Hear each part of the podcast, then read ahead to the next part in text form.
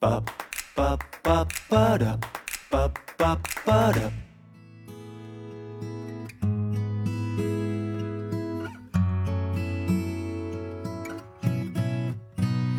我的手掌爬满了茧和伤口，这个城市依旧不是属于我。我排队好久，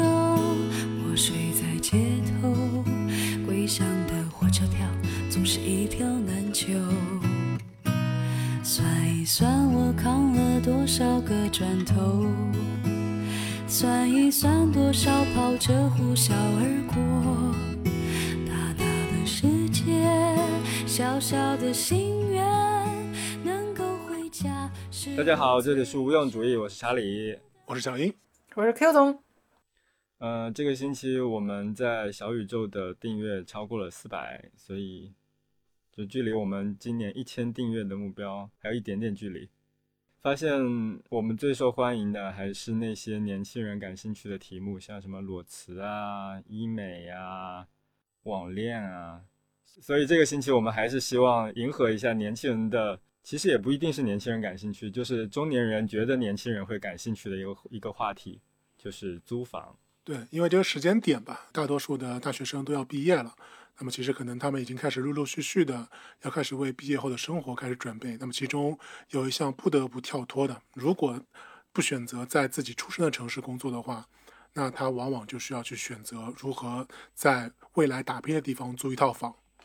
对，就不光是大学生，实际上我们几个也都还是在租房，我还是在租房的，然后 Q 总也还是在租房，对吧？对，所以这个实用今天分享的实用经验，可能用可以用很久，用什么十年、二十年，嗯，都有用。只要你不买房，就可以一直用下去。对，对，小英现在算是住在爸妈家嘛，但其实也是寄人篱下，对吧？很像，还很像合租嘞。对，只是付房租的时候不是用钱，而是用自己的感情。用自己的脸养你，不如养一块叉烧。对，其实 Q 总和查理都是租房嘛，对吧？嗯这个因为嗯你们都选择了在上海，打拼，哎，所以你们那个当时租房是从什么渠道去找到那个房子的呢？哦，当时就只有那种中介，哦，那会儿很麻烦耶。对，以前没有这些什么链家呀、什么呃呃安居客这些东西，都得自己去跑，所以租房是一个很大的任务。当时，你是就你是一个一个小区一个小区去逛的吗？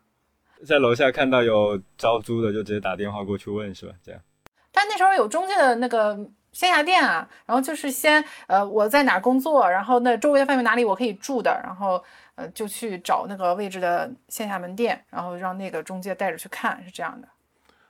对啊，当时租房就是先得找一辆自行车，然后就在路上逛，然后看，哎，这片这个小区不错，然后在这小区附近晃悠晃悠，看看有没有那种小的中介的门店，对吧？那种中介一般那时候还是比较本土的中介嘛，不像现在都是链家这种连锁化，当时都还是大多数都是夫妻老婆店。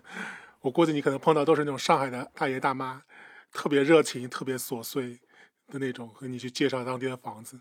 呃，主要我那个室友非常的能干，所以我也只是陪跑了一下而已。大部分的工作都是他做的，他选哪个好，我就觉得非常好，然后我就过去看，跟着看一眼，确保我们两个人一块儿去看房，然后这样路上是安全的，整个是安全的。但实际上操心都是室友在操心的，呃，所以人间好室友。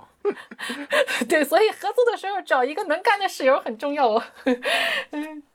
但人家为什么要选你呢？嗯，因为我我人好。就是有那种旅游的时候，你会带一个人嘛，就是这个人什么什么都不干，基本上顶多只有不添乱这一条，然后顺便能让大家开心。然后我就是那个角色，就是像生存能力比较差的朋友们你可能也有那种就是比较随和的美德吧。啊，当然你就不能有要求啦，你都不出力，你就更那小英，你是骑着自行车自己逛小区找的是吧？没有，我倒真的，我从来没有用过中介找房。我总共租了三次房，两次是在我们学校的 BBS 上面，嗯，找的那个合租的帖子。我另外一次是朋友他找我问我是不是要合租，然后我就那个选择去。所以说我其实没有通过中介去找过。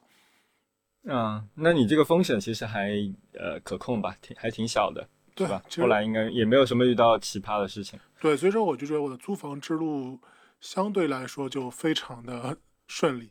所以说，可能嗯至少在找房这个阶段，奇葩的故事可能还是要留给你们来说了。找房的事儿倒没有太多的奇葩，因为好多是就是像你这是等于确立关系之前那个互相呃展示自己美好面儿的时候，大家都尽力表现得很好呀，所以不会太奇葩。咱顶顶多有呃有一次我是租了一个跟房东一块儿住的房子，然后房东是一个中年独居男人，嗯，哇，你也是一个人啊？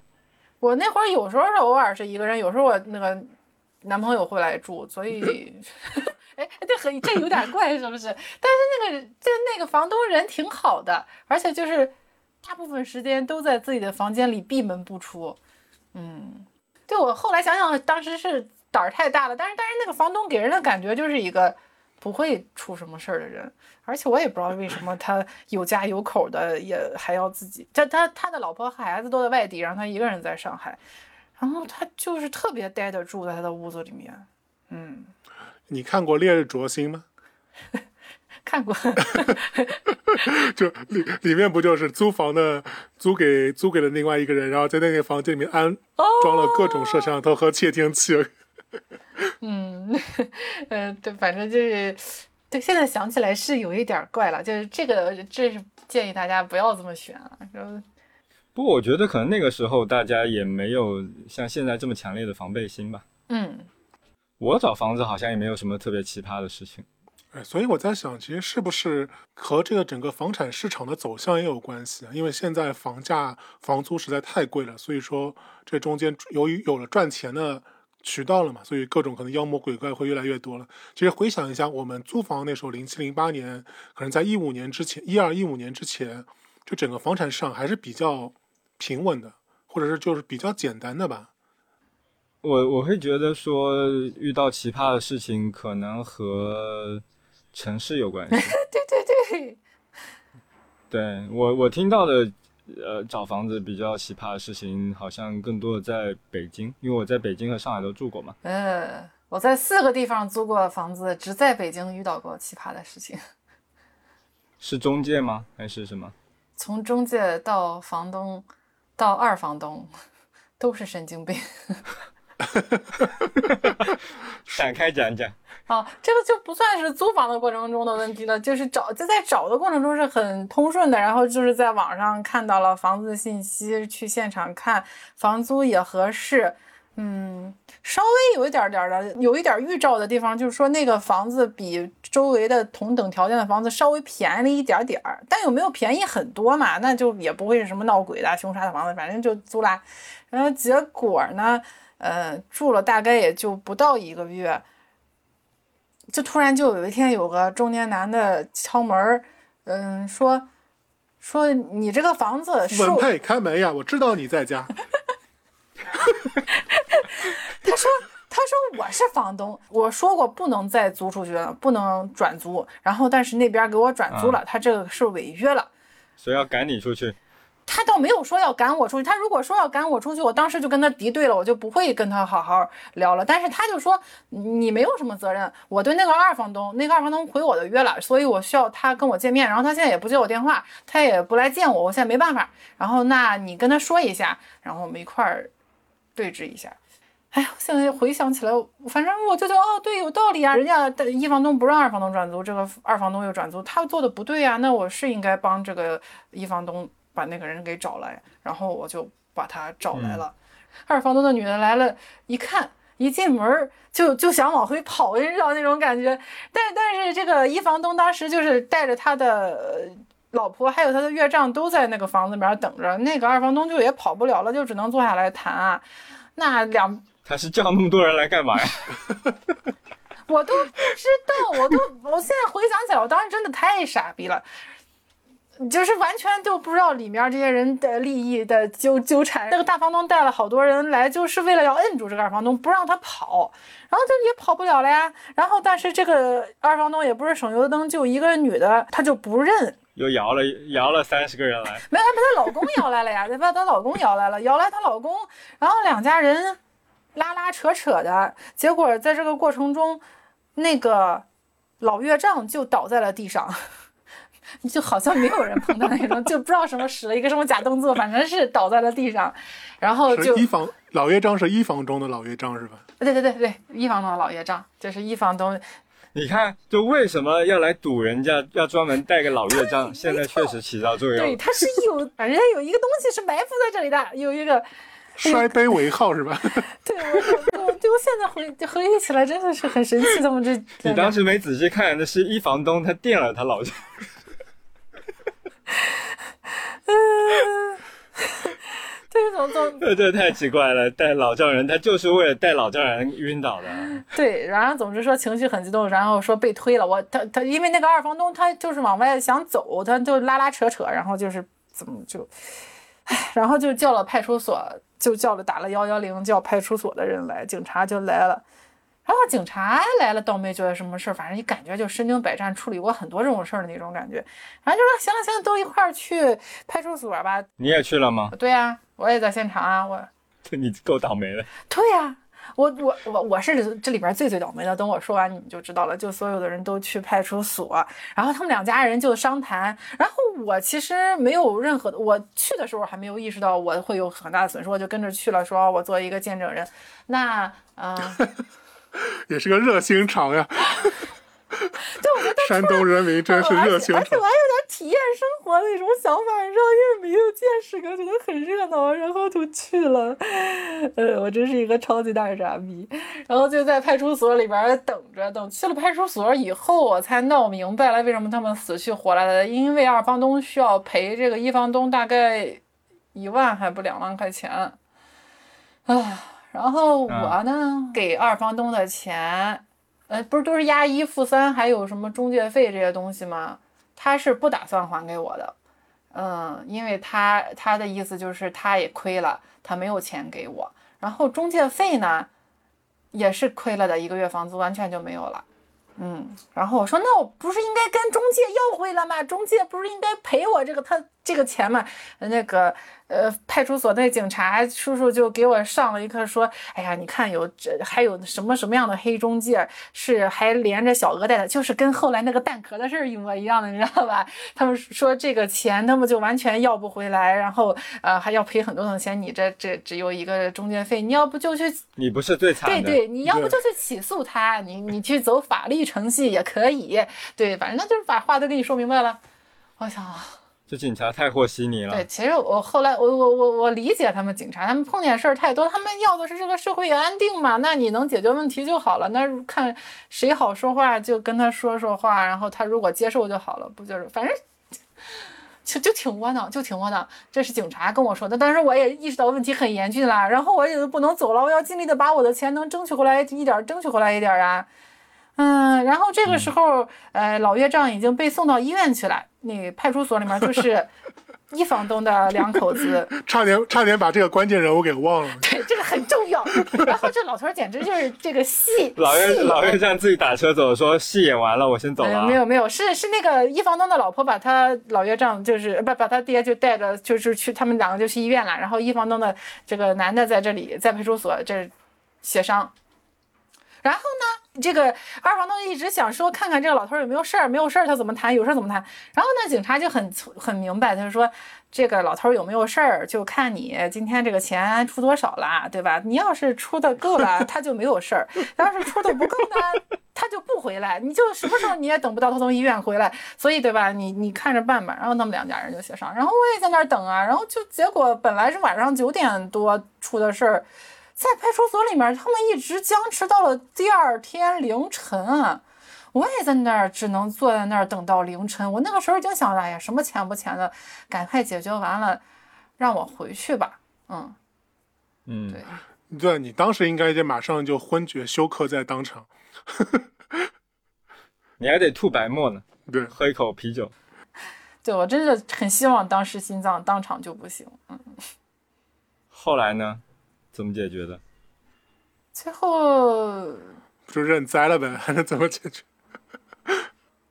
嗯，咽了下去。就很郁闷。但是我就是回去以后也没有任何人会赔我钱了，我就很难受。啊，呃，对我还我还当时对我就只能在想，我要我要报复这个这两个人，然后二房东也报复不了，我是要报复这个可恶的一房东，他骗我参与他的这个戏，然后还哦最可恶的是什么？我当时因为马上要取暖了，我把那个取暖费已经提前交上了，我说这个取暖费你这个房东总该给我吧，然后就是你这个房子还可以再租啊，然后怎么样？他就说不给我，嗯，然后也好几千块钱呢，前前后后我就损失了小几万块钱。你也不能住了是吧？我就不想住了，我觉得简直太可怕了，这太影响我的心情了。我一回去，我就会想到这些糟心事儿，我就不想住了。对你难道没有和一房东聊一下吗？就是你以下犯上，然后把那个二房东给踢掉，你直接做租客。嗯，我就觉得这家人很讨厌，我不想租，就不租了。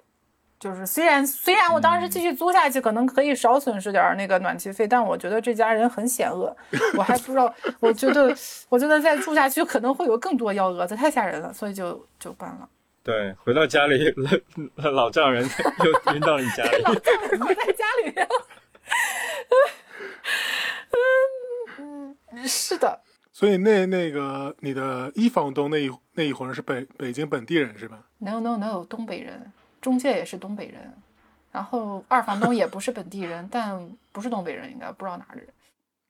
怎么感觉像是一幕一场戏呢？就是中介把你介绍过去，然后中介顺手就把这个信息卖给一房东，一房东再去收钱。哎呦，搞不好，对真是做局仙人跳这么搞，对，气死我了！现在啊，对，但是还有最后的有一环儿是我当时已经是我前夫了，他听说了这个事情，我前夫人还可以啊，就是他听说了这个事情以后，然后反正我我有那个二房东的那个信息嘛，然后他就找到了那个二房东老公的公司去，然后帮我要回来一点儿钱，嗯，还还好一点儿，大概大概一一万块钱这样子。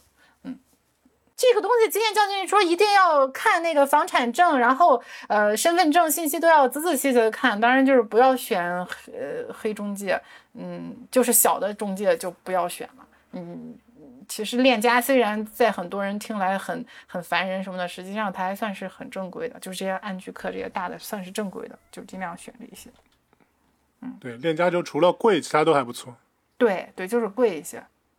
但是也是这几年链家才好的，以前链家在北京也经常很黑。我之前有朋友，他就是不住了之后，那个链家也不肯把押金退给他，也遇到这样的情况。哦，嗯，和中介打交道都会有这样的风险吧，特别是我觉得是北京的这种租房市场更不正规，经常会遇到这种中介然后素质特别低的情对，况。其实有好多房东也素质也不高，他就是房子放出来的往外租的那种房子，你看一下都觉得不是人住的，然后他也往外租。我在当时在上海的时候，这种情况不太多呀，他大概会收拾到一个还可以的情况再往外租啊。对，就是北京的呃房况比上海的房况差太多。对，，哎，真是这，就你不知道他会那个房子会弄成什么样子。嗯，我之前在北京租了一个房，其实也没遇到什么特别奇葩的事情，就是那个房东的床特别特别烂，然后我在那边住了一年之后腰就坏了。太惨了。对，这种是你很难在看房子的时候发现的。你会看到那有一个床垫还长得人模狗样的，还可以，你又不知道躺上去会怎么样。我觉得也有一点自己不太讲究吧，就是当时自己腰不太舒服了，也没什么感觉，也没换换床垫什么的。后来有一天我打篮球，然后我在那边运球转身，我感觉我的腰椎有一节快甩出去了。那个时候我才觉得哦，这个腰好像真的不好了。然后从那个时候开始，我就开始睡他们的那个沙发了，他们沙发反而比床还硬。嗯，我觉得这种就是租房特别像相亲，你有没有感觉？没有相亲过，不，对就就特别像找男女朋友吧，就是，嗯、你去找中介，嗯，然后相亲其实也是找中介，然后不知道从哪里来的一个房子，然后也或者从不知道哪里来的一个男的或者女的，然后就和你交往，然后你和他实际上没有任何关联，除了你们这段关系以外，所以这种风险就特别特别大。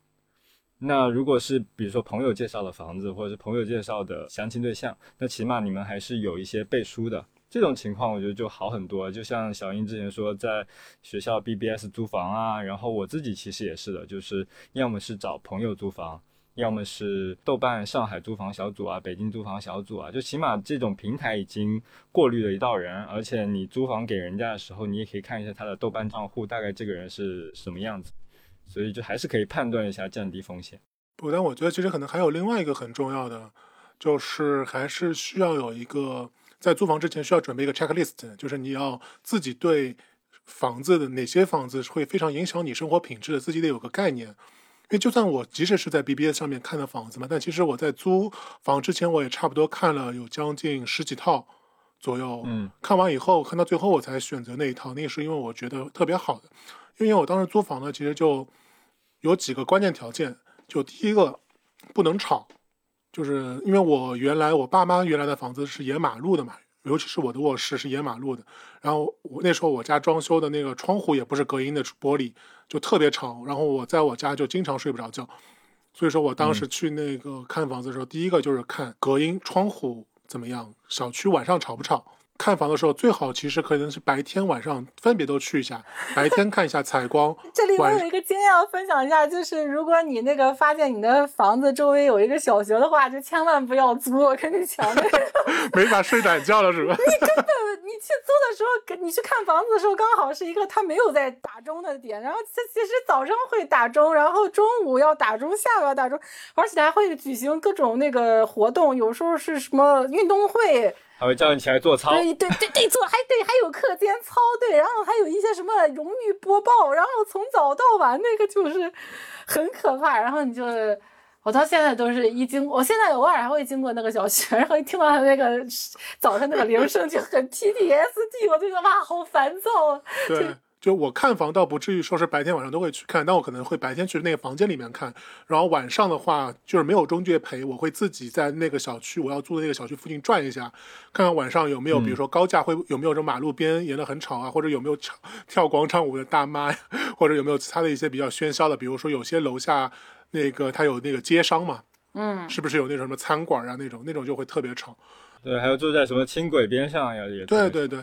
所以这个就是可能给一个小 tips 吧，就除了中介约你看房之后，可能在看房之外，你自己可以有空去你要租的那个地方附近多转一下，看看你那房子是不是这些环境都比较好。然后第二个的话，就是在看房的时候，我看了几个大件吧，就是比如说你的床、你的那个沙发，还有包括你的热水器、水龙头水压是不是足啊？这些床是不是牢固？这些可能大件你要去看一下，因为这些大件要。修起来特别麻烦，而且比如说你要换床换沙发，房东基本上也不太可能同意的，他必须得放在你那房间里面，所以这些东西必须得提前看好没有问题。啊，确认好没有问题以后再去那个谈这个房子的房租怎么样，要不要签啊，怎么样，不要过早的表现出你租房的意愿，对，所以说我觉得可能还是如果大家前期稍微准备的仔细一点，可能后期租房相对而言就可以避掉不少坑吧。你这种做法是选择比较广的时候是比较适用，但是我觉得现在找一个合适的房子真的特别难，就是可能在你你需要在一个三四三四套完全没有办法 check 上的房子里面选一套比较没那么差的。好，有可能，因为可能那就刚才所说还能回，有可能就是现在的这个房租房的环境和我们十几年前已经不太一样了。反正我当时因为公司是在。南京西路嘛，我一开始就定了是要租二号线附近的，然后我就在每个车站那个都去看了几套房子，然后最终选择了江苏路，就离南京西路就一站路的一个地方，租了一个老破小的老公房的小区，嗯，反正都还是挺不错的。最后，所以按这么说，其实你就是很多二房东还是造福了房客的，就因为现在上海有很多这样的二房东，他就盘了很多。房子下来老，特别是市中心啊，这种老房子，它盘下来之后重新装修，然后也是那种装修风格也是比较，呃，讨年轻人喜欢或者讨外国比较符合外国人的口味的，类似这种这种这种二房东啊，他这种都是公司啦，是有组织的啦。对，已经已经公司化了，可能最早可能十年前。比如说零几年到一几年那时候，还能还有很多个人做二房东。那时候因为相对来说没有那么严格嘛。但是我觉得就对但是我就恰恰要提醒这一点，如果你去租房的话，最好不要找这种所谓的看上去很新的装修，因为用这种很新的装修有几个问题，就是一，它由于它装修的预算特别低，所以说一它材料不会选得特别好，很有可能它这种胶合板里面会有甲醛。嗯。二就是那个这种房子，它的家具由于本身它只是为了好看嘛，它其实本身本身的质量不好，非常不耐用。你很有可能你进去住个一年多，然后可能还没到一年，那大的那些家具就散架了，你回头还得赔赔他一套家具。对，或者你自自己看一下，这种二房东如果他都是用宜家，其实也还是蛮良心的了。宜家已经对宜家在租房市场已经属于 那个超标五星级的存在了，很少会又有全套宜家的房东存在。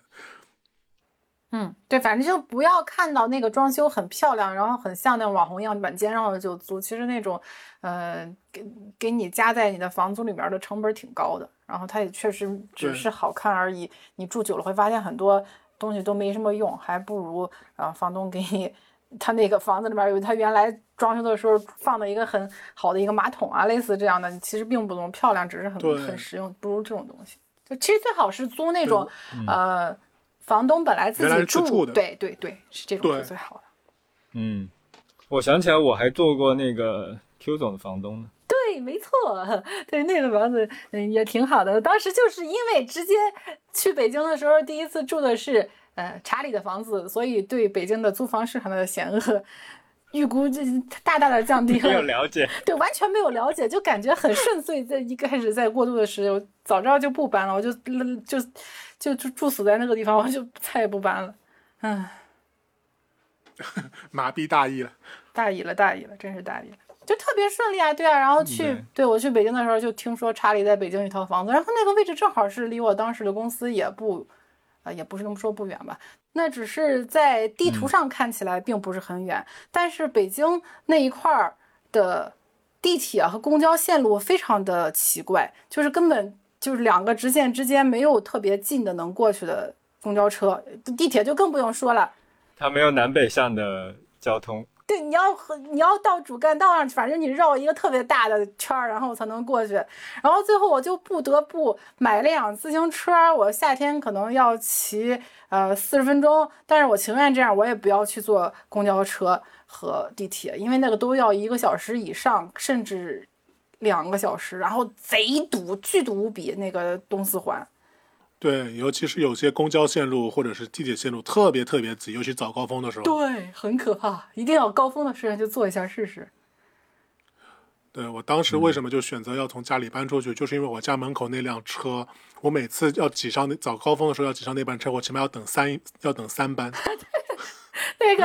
哎呦，那那那个六号线什么青年路那一站，是我头一次发现，哇，地铁真的是上不上去的，就是要一直等，然后还真的有人塞你，我就觉得我本来就是小地方出来已经很能抢了，因为不行，还是大城市能让你看出来，能给你能让你知道生活的真谛。哎呦天，嗯，但现在年轻人总是要做一个选择吧，就是要么是离离公司近一点，然后房租肯定就要更高，然后另外一个就是你要住的离公司远一点，那钱虽然会更少，但是你要承担更长时间的通勤，然后对还是要做一个选择的。嗯，对，所以说说到这个，我就我第三套租房经历就特别有意思。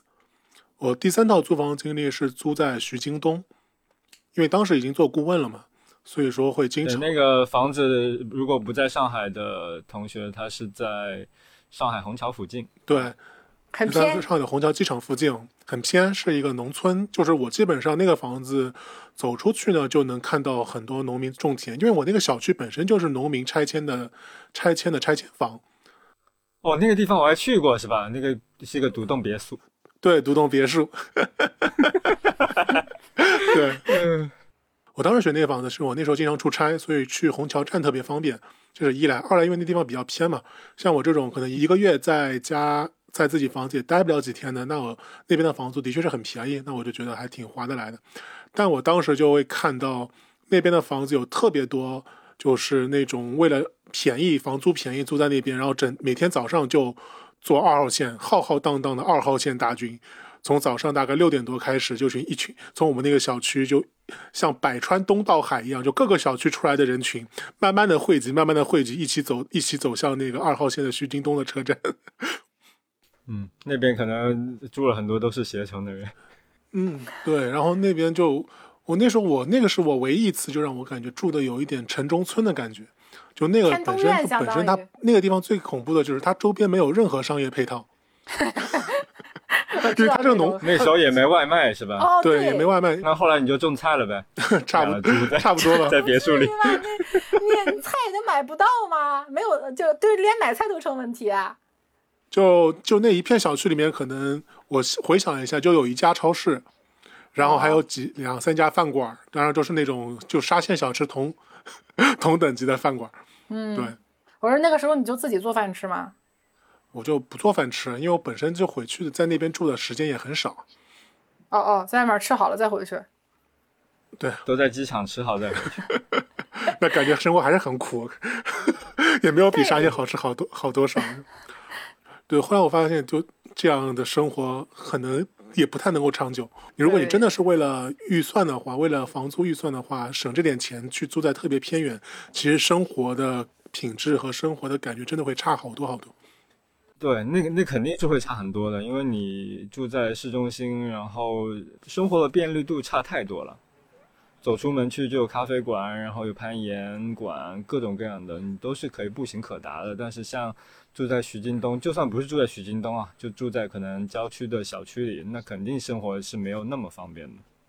但你房租可能就会差个一两千，甚至两三千，那就是还是如果你的工资不是很高的话，那其实那个抉择是很容易做的嘛，你就还是要省下，把钱给省下来。对，所以这等于是我们今天的第二个问题：你究竟会在房租上花多少预算，对吧？就是其实这相对来说就会选，就会决定了你在租房的时候会选择一个什么样的生活状态。所以你们第一份的房租差不多占占到你们公司的多少呀？百分之多少？对，四五十了，四十多。嚯，我当时工资是三千，然后我的房租非常清楚是一千三百五。哦，那么贵啊！哎那我和你差不多。我工资三千多块钱，然后房租八百，因为主要是可以跟男朋友 share 一份儿，对，再加上啊，你们两个是住一间嘛，对吧？对对对对对，你们那间是要多少钱？一千六这样。但这样那个啊我的、那其实也差不多嘛。对我闺蜜那边就只也只要九百，因为她那个房间很小，这样大家的支出都还挺合适的。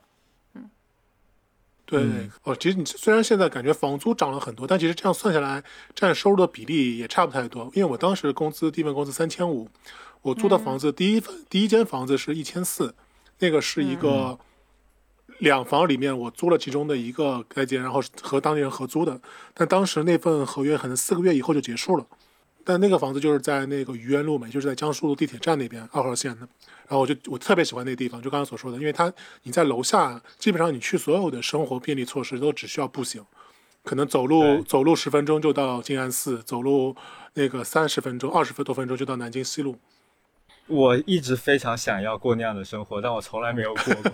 就虽然我在上海待了可能十年了，但是我一直就是过这种通勤的生活。上海城郊生活，对，因为我现在很多同事都从北京搬来上海嘛，那他们到了上海之后就，呃非常明确的说他们要过这样的生活，所以他们都是租租在公司附近，就很开心啊，我觉得，就所以租房是还是也是有租房的快乐的吧，你可以选择这个生活方式，对，嗯。或者就是说，除非你是富二代，否则的话，在你买房之前，这是你唯一住在市中心的机会了。嗯，然后后来，所以我后来那是你，这一辈子，就像我一样，我情愿是这样租在附近，就算我嗯、呃可能买一个呃远一点的房子租出去，然后嗯、呃自己再住在市市中心住，然后自己可能要贴一点钱，我觉得这样也开心一些吧。嗯，对，对所以后来我就那个那个房子就四个月到期了嘛，然后那个房东就收回去了，然后我就自己做了一回二房东，我去整租了一套两室一厅的房子，然后再把其中的一个房间租租给了别人，我自己住在那个比较大的房间里面。嗯，当时反正也差不多，这种也是可以摊匀成本的，对，然后还挺多人这么做的。嗯，对，然后当时差不多房租要占到我收入的百分之五十，我当时三千五嘛，然后我摊下来房租应该是一千七，对。但其实你要想，我们回年轻时候那个房租其实占到我们工资收入也挺高的，也也要到百分之五十了。嗯，其实和现在年轻人好像差不太多，所以你们当时会觉得生活窘迫吗？窘迫，窘迫呀，穷的要命啊，什么都想买，什么都想要，这这特别特别没钱。对我现在回想起来，当时也真的是特别特别穷，就是因为当时你想付完钱之后，其实基本上只剩了一千多块钱的可用资金嘛，然后 然后那个还得去置办衣服呀，还得出去玩呀，还得什么读书什么的，看书，对，所以当时就特别穷，然后就当时就开始动用了自己从那个小学开始存的压岁钱基金，当时可能存了差不多还有这个东西，好吧？对啊，当时存了可能一两万吧，然后在外面租房租了一年多，就全都花完了，就两年租房时间掏空了自己十几年的积蓄。哦，然后那时候我记得特别印象，因为那时候好像在豆瓣上有一个活动叫做一周一百元，不知道查理你还有印象吗？有有有，对，然后就当时就穷到就是突然就觉得这个活动很有必要参加，然后就去。他那个活动的宗旨就是你在一周的所有的生活花销总共控制在一百元的那个消费之内。哦，然后就那时候就去为了省钱，就是参加那个活动，就天天可能当时后当时算了一下，就其实是从几方面去节省自己的开支。那一方面就是减少所有交通开支，每天反正就走路上下班。然后第二个就是吃饭，我印象现在还特别清楚，因为当时的沙县小吃最便宜的面是青菜面，一碗三块钱，我就吃了一周的青菜面。对，然后，然后就是你把所有的大项开支全都给延后了嘛，比如说要买书啊、买衣服呀、买游戏啊，这些全都延后了，然后感觉好不容易成功了，一周结束之后，真的是把自己的开支节省在了一百块之内，然后后来发现后面两三周为了重新你去花了一些大项开支的时候，钱又哗哗哗就全都流出去了。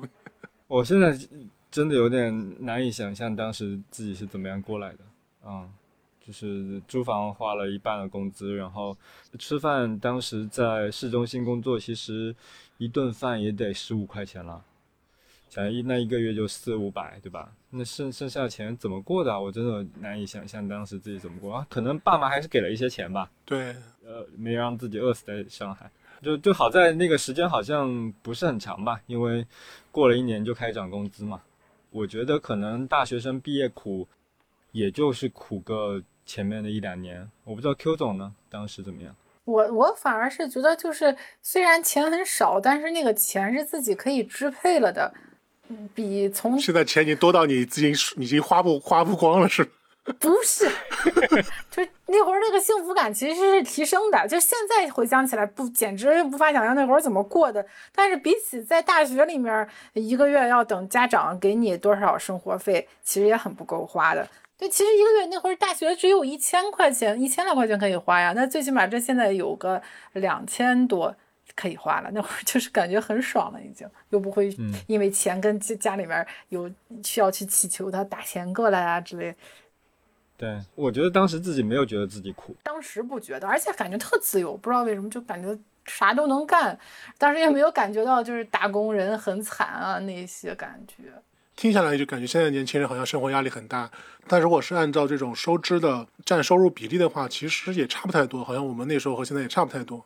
对，感觉那时候舆论好像没有像现在这样的消极和丧。对，因为那会儿事儿，就那那那个时候变化还是挺多的吧，没有一眼望到头的感觉。现在可能多多少少你看到前一辈的人这个生活轨迹是怎么发展的，你已经想象到了自己后面会怎么样。不是像咱们原来那儿，好像大多数是一无所知，总感觉十年之后自己会变得很厉害，二十年之后又会说怎么怎么样。当然也都没实现了，但当时没有预见到这个事儿，没有那么就不会太丧。而且而且那个时候你很难大家聚在一起上，对对，没有 还是回到前互联网时代的那个那个话题，就是大家其实没有一个很集中的渠道能表达自己的情绪的。而且可能那个时代我们身边也看不到那么多有钱人吧，就是由于可能就刚才所说前互联网时代，由于这个相对信息比较闭塞，大家其实生活圈子是比较平均的。嗯，那？就可能我们自己身身边都是和我们收入相当、生活相当的生活水平相当的这些朋友，所以大家可能也会觉得现在生活状态是比较安之若素了。但可能不像现在，你真的是天天能够在抖音、能够在新闻上、在头条上看到那么多有钱的你所谓的后浪们的那种生活。那再看看现在自己 每天还得一个礼拜只花一百块钱的生活，那就真的还是挺让人觉得心酸的。看不见也眼不见心不烦，不像现在有朋友圈嘛。对啊，就是看不见嘛。我觉得就是因为看不见，对，看不见。所以说就基本上他们是什么样的生活状态，我们也不在意吧。那我们往下一趴走吧，就是问一下比较开心的经历，就是你们自己租房的时候有什么快乐的时刻吗？我我说我有我有，我最快乐的就是想什么时候洗热水澡就可以什么时候洗热水澡。你这是和大学比是吧？对呀、跟我大学还有我以前高中，我就是我前面所有的人生相比，那个都是一个巨大的提升。因为大学是你要呃在那个澡堂营业的时间才能去洗，然后你要是错过了的话，就得多抽一天。我经常因为错过不止多抽一天，就反正已经很臭了，无所谓了，就是 拖着吧。然后，然后在我在之前呢，在我家的时候，我家是没有那个呃燃气热水器的，只有那个电的热水器，然后冬天也不不太能用，然后都是要去澡堂的。澡堂呢，就是一个星期去一次，嗯，一大堆人挤着洗，也就是也没有很自由。然后，但是租房之后就是燃气热水器了，然后就很开心，打开就有，然后什么时候都有，就非常快乐。这个的确很快乐，感觉是这种快乐非常简单。这个快乐是从解放前到了解放后的快乐。就就是哇塞，我还能这么方便？在北方那会儿有点洗澡有点困难，冬天的时候。你们呢？你们有什么快乐吗？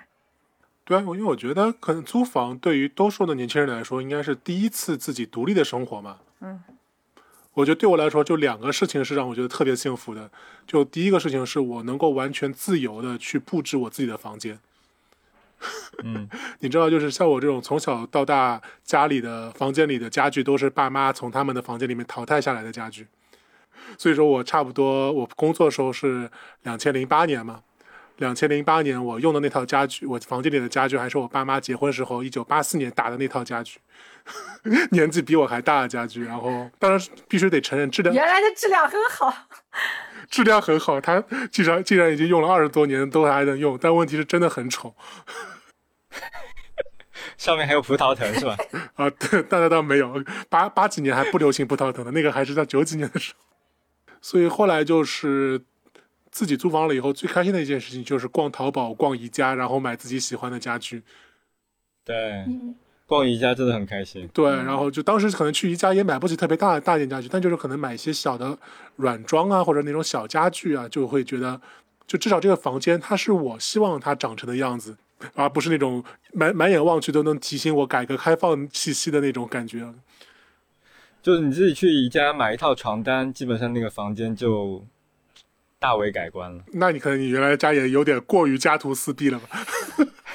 不是不是，我就说你去你去宜家买一套那个床上四件套，然后因为它占地面积是最大的嘛，所以它很能够低成本的改变这个房间的风格和氛围。后来租房了之后，真的非常喜欢逛宜家，对，就是每次进到宜家就感觉自己向往的生活扑面而来。对，呃，那时候宜家还的确算是高端大气上档次的代名词，因为那时候大家想象一下，当那时候主流的装修风格是深红色、深棕色的地板，仿红木的实木家具，然后有各种那个挂顶，哎，那叫什么贴脚线是吧？顶角线还有就石膏的，然后好几好几摞。对对对，各种浮夸的。对，后来流行什么简欧风格，就欧式风格，就就那种木框的沙发，然后可能是木木布料是花大花的，然后那个木框上还描了金，反正好多是以这种为主题的，所以一比那宜家太好看，太舒服了。对，就那时候宜家真的是在审美上是降维打击，现在可能都觉得有点宜家已经太过朴素了。你们宜家也还是在进化。嗯哎，所以你们在租房之后有自己添置过家具吗？我买了桌子和椅子，因为因为床这种大件，肯定当时自己不不会自己买嘛。所以你当时租房会不会有一个顾虑啊？就是我租房既然是短期租，我那我就很不愿意去买一些比较大件的或者以后搬不走的那些家具。肯定会啊，肯嗯对。对，所以你的标准是什么呢？我也没有刚开始租第一套房子就想着我要把它布置到很好看、很漂亮，因为那会儿没有看到过好看的什么样，顶多就是宜家那样。嗯，但是又感觉布置成那样太难了吧？就感觉顶多买一个小的挂围巾的那个、那个一环一环的那个东西，我感觉每个人都有那个。然后就买那种那种小件儿，然后可能再买点什么洗衣篮啊，这些东西能带走的。我觉得主要还是当时不流行这个，没有什么，呃，五百元爆改出租房 这种文章，对吧？对对对没有，所以就基本上还是实用为主吧。而且当时毕竟淘宝也没有像现在这么发达，就很多家具，尤其是大件的家具还买不了。对，因为宜家其实说实话，对我们当时的刚毕业的收入其实还是挺贵的，尤其是买大件家具的话，还是有点有点负担不起。还我记得还行，还是呃非常符合学生的需求，因为它有各种价位的家具嘛。我们就只能买拉克嘛，拉克三十九块钱一个，之类的吧，一百多一张书桌，然后三十九还是五十九一张椅子，所以就还是很很好的改善了生活吧。嗯，到现在自如里面还买了一家那种茶几，三十九块钱一个那种白色的四根柱子落地，其实里面是纸壳，但是够用了。对我，所以我基本上是每次我去任何一个房子，我都会买两样东西，就一个是书桌，我会买一张特别特别大的书桌，一般是一米六乘六十公分或者是八十公分的。嗯，那你这个房子也得特别大才行啊。不，我有时候我就宁愿我会把床都挤在墙边那种两边贴墙放，就为了能够摆上一个大书桌。我就我对大书桌有一种非常强的迷恋了，因为可能我自己当时我就发现，我基本上业余生活可能百分之六七十一大半的时间就是在书桌上，都是在练书法是吧？对，在书桌上跳舞，赵飞燕。对，所以一个会买个书桌，另外就会买一个书柜。然后我那个书柜一定是放在书桌旁边的，这样的话我就能够保证。书柜，对对对对，臂力书柜。衡量一个人是不是一个深度的读书用户，我们就衡量他家里有几个臂力的书架，以用臂力当做一个 那个容器单位。我有两个臂力书架，俗称二臂是吗？你为什么还会买书架？你的书有那么多吗？书架不多，但是书架它本身可以当做当成置物架嘛。啊，然后我就等于是我会把那个书架放在自己的桌子旁边，就把自己所有相关的一些零零碎碎会用到的东西，包括书呀，包括什么游戏盘啊这种，就全都放在上面。我就可以保证我所有的生活就在我的书桌半径的一米之内，就可以拿到。嗯，为什么会对书桌有这个情节？我觉得很奇怪。那原来那些房东都不提供这个书桌是吗？不是，我是对大书桌有情节。啊，对，我不知道是不是男生都对这种大的书桌有一种执念。我觉得主要是是不是有一个原因，是因为男生看电视的频率没有女生高呀，男生打游戏的频率比女生高，就相对而言。嗯，但我一般会我会理解那个买椅子，你知道，就电竞椅什么的，买一个。对对对，对啊，所以我当时就基本上三件套，那个电脑椅，然后大书桌，然后书柜。所以说房东都特别喜欢我，因为我会帮他们把这些东西全都添置好，但我走的时候这些东西我都不会带走。那这三样东西都不是用来看书的。谁说是要看书？它只是叫书桌而已。对，Q 总呢？我是一定会买椅子，就是一个电脑椅、工作椅、转椅，这个一定要置办好，别的没什么。因为也是，我就发现我要坐在那个电脑前面时间很久嘛，如果腰不好的话就完蛋了。所以我随走随扔这种椅子都买了四个了吧。哎，我当时就不知道这种人体工学椅什么的，腰腰就坏坏掉了。我我腰还蛮好的，只是脖子坏掉了。反正那个房子有什么，反正就是那样住进去，也没有特别想要改善什么啊。对，那时候好像没什么概念，就感觉没有什么说一定要怎么对自己好一点。对 对，而且那时候什么叫所谓的什么房子是租来的，但生活不是。当时就觉得房子就是租来的，老子不愿意在里边花钱啊。对，就是没有那种没有真的没有现在年轻人那种我要把自己不管是租的房子还是自己买的房子都要过成自己的样子那种想法。这这不是人家的房子吗？我干嘛花那么多心思去装修？对啊，丑就丑点儿吧。又不是不能用，对对吧？对，但是现在我觉得，呃，现在年轻人愿意把自己的那个小空间打扮得非常、非常自我、非常舒服、非常 cozy，我觉得是很好的。对，至少它很舒适吧。哦，对，舒适是很重要的。有没有那个氛围感？就是说有没有看起来很很好看那些，我就不太在意了。只要基本的大件儿好用就好。对，这是。对我，我我听说现在挺多人就是在找房子的时候，他就会看这个房子它的可改造的，潜力，所以我觉得这种这种过日子的心态还是挺好的，因为可能租房子可能就是会是一个常态吧。嗯，呃，我我觉得可能那个时候我们觉得说，啊，我我在这个房子也不会长租，那我就凑合过吧。对，咬咬牙还是得去买房。是，现在发现牙牙咬碎了，可能也不太管用。对，所以要把当下住的这套房子尽量的拾到舒服。对，那有可能是因为这个心态的变化。对我现在住的这套房子，我都买了洗碗机，然后反正到最后也肯定带不走了。然后床垫儿我也换了，嗯，也带不走了。反正沙发是房东愿意出钱，然后换了一个。对这些东西就是要用的，是是很重要的。你要长时间的躺在上面啊，然后还能帮你节省大量时间的，你就是要应该花钱去做这个事情。